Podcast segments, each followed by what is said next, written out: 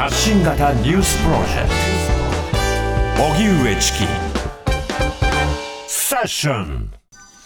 日銀大規模金融緩和策を維持。日銀は今日の金融政策決定会合で金利を極めて低い水準に抑える現行の大規模な金融緩和策の維持を決めました。この緩和策は短期金利をマイナス0.1%長期金利を0%程度に誘導することを柱としており上田和夫総裁ら政策委員9人の全員一致で決めたということです。この決定を受けて東京外国為替市場で円相場は1ドル148円台まで円安が進行しました。一方今日8月の全国消費者物価指数が発表され天候の影響を受ける生鮮食品を除いた指数が105.7となり去年8月より3.1%上昇しました。前の年の同じ月を上回るのは24ヶ月連続となります。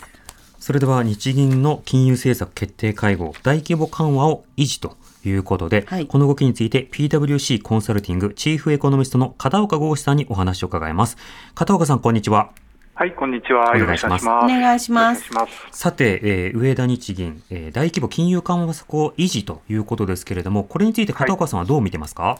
そうですね、あのまあ、現状、日銀としては、えー、物価がですね安定的、持続的に2%達成できていないと、まあ、そういうふうに見ていますので、うん、まあ、そこの中においては、ですねやはり緩和を続けるという判断は、これは、えー、真っ当なものかなというふうに受け止めています。うんまだ持続的にあの、まあ、金具体的なあの、はい、まあ、相場の上昇、えー、具体的にまあ物価が上がっていないということですが、一見すると上がっているように見える、この消費者物価指数なんですが、どう見ればいいんでしょうか？はい、そうですね。あの確かにですね、えー、っとまあ、先ほどお話があったように、まあ、全ての品目を含んだベースでは、えー、3%、それから、えーまあ、食料やエネルギーといったですね季節性とか、ないしは、まあえー、国内の需給といったものを反映していないようなものをですね除いたベースで見ても、まあ、2%台半ばというところなので、うん、ですから足元の物価だけを見ていればですねこれは2%の、えー、物価安定目標を達成できていると、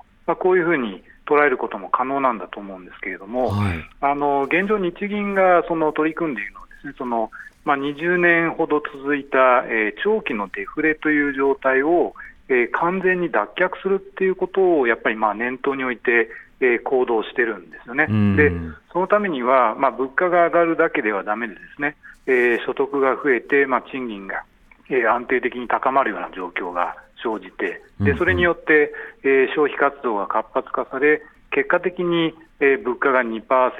えー、前後でですね安定的に推移するような状態というものを、えー、目指しているということで、うん、あのまあ、ここについてはですねその物価上昇と賃金上昇っていうのが、これが、えー、しっかり連動して起こるかどうかっていうところが一つの鍵になっているということです。で、うん、えー、そこのその状況まではまだちょっと距離があるんじゃないかなというのがですね、これが、えー、現状の日銀の見立てであるということなんだと思います。うんなるほど。となると、まあ、雇用、所得、消費、こうしたものが安定的に、まあ、上向きになっていくこと、はい、これが必須だということですが、うん、加藤岡さんから見て、今のフェーズというのはどういった段階にあると感じてますか？えーとですねまあ、現状、そのえー、今年ですね、えー、4月に、えーまあ、賃上げということでいうと、ですねそのえー、ベースアップ、えーまあ、あの低昇を含めてですね3%台半ば、えー、ということで、うん、これはあの30年ぶりの伸びだったんですね。はい、で物価の伸びが高い中で、まあ、30年ぶりの賃上げ率ということで、ある意味その、えー、物価から所得拡大っていうところの第一段階というのはですね、これは、えー、働いてきているなというふうに言えると思うんです。ただ、うん、えー、足元、その例えば8月の家計調査とかを見ましてもですね、はい、えー、物価の上昇に対して実際の消費というのがですねこれが、えー、弱含んできている状況でして、うん、まあ、価格は高止まりしてるんだけれどもその消費者がですねえーまあ、そういった高止まりする価格のもとで、だんだん消費を手控えるような動きというのも、えー、別途起こっていると、それから、まあ、海外目を転じますと、アメリカ、えー、欧州、えー、利上げを続けている状況です。で、えーまあ、アメリカはあの、まあえ今のところですねソフトランディングシナリオというものが期待はされてるんですけれども、はい、欧州はあまり景気良くない、それから、まあ、中国経済がですね、えーまあ、住宅、えー、等々の問題もあってですね弱含んでいますので、まあ、こうしたところを見るとその海外経済っていうのがこれが、えー、今後悪化していくリスクがあると、まあ、こういう状況なんですよね。ですから、あの1段階目のその所得から、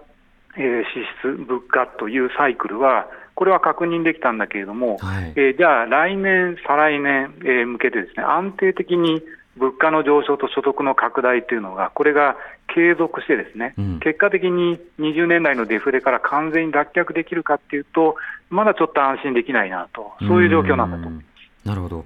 そうした中で、やはりその賃上げなどをこう持続させていく、あるいはまあ様々な今回のエネルギー高などの影響を緩和するという意味では、はい、まあ、日銀はあの今回緩和策維持ということですけれども、あの財政政策、例えば分配であるとか減税、この動きについてはどう評価してますか？そうですね、あのまあ、岸田政権の下で、ですねあの、まあ、今回、さまざまな経済対策というのをやりますということが、はい、え検討されています。で、え現状、ですねその、まあ、好循環の目を潰さないような政策を行うという趣旨はですね出ているんですけれども、うん、具体的にでは、その家計所得のですねえー、例えば食料品とか、そういう生活必需品の値段が大きく上がっている現状の中で、はい、特に低所得者の方を中心に、そういった、えー、値上げに負けないような消費、ないしは所得の上昇というものを作り出す作り出すための減税とか補助金とかですね、うん、そういった政策が十分に出てきているかって言われると、はい、私はちょっとまだ、えー、疑問符がつくなと、まあ、こういうところですね。確かに、はい。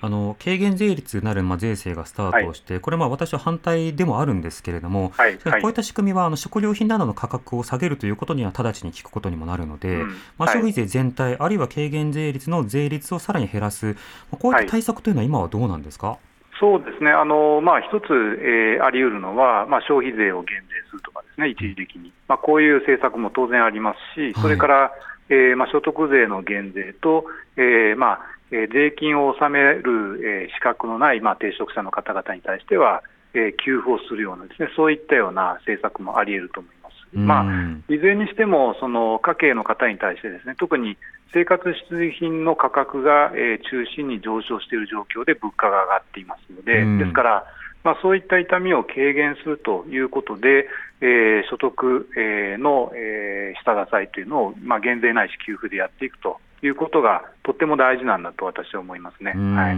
そうしたまあ政府の動きにもまあ注目していきたいと思います。そして脱デフレおよび賃金が上昇すること、これは多くの人が望んでいると思うんですが、あの語りが分かれるものの一つとして円安ですね。でこれについてまあ一部新聞なども、えー、円が弱くなっているみたいな格好で記事に書いたりしていますが、この円安の動きについてはどう見てますか？そうですね、まあ、円安というのは、現状のその日本がです、ね、デフレから脱却するためには必要な状況なのかなっていうふうに思いますね。はい、ですからあのこれが永遠に続くわけではないっていうところに、まあ、我々は留意する必要があるのかなと。ですから、まあ、円安が進めばですね結局海外からえー、いろいろな形でですねその需要が起こりますので、うん、まあ、それが例えばインバウンドとかそういうような形で起こると、結果的に日本の物価が海外の物価の動きに作用性をされていきますので、そうなっていくと、最終的には、えー、円安圧力というものが改善され、物価も安定化しっていう状況になるわけですね。で日本はこれまでずっとデフレが続いていましたので、はい、むしろ円高基調だったんですね。うん。うん、ただ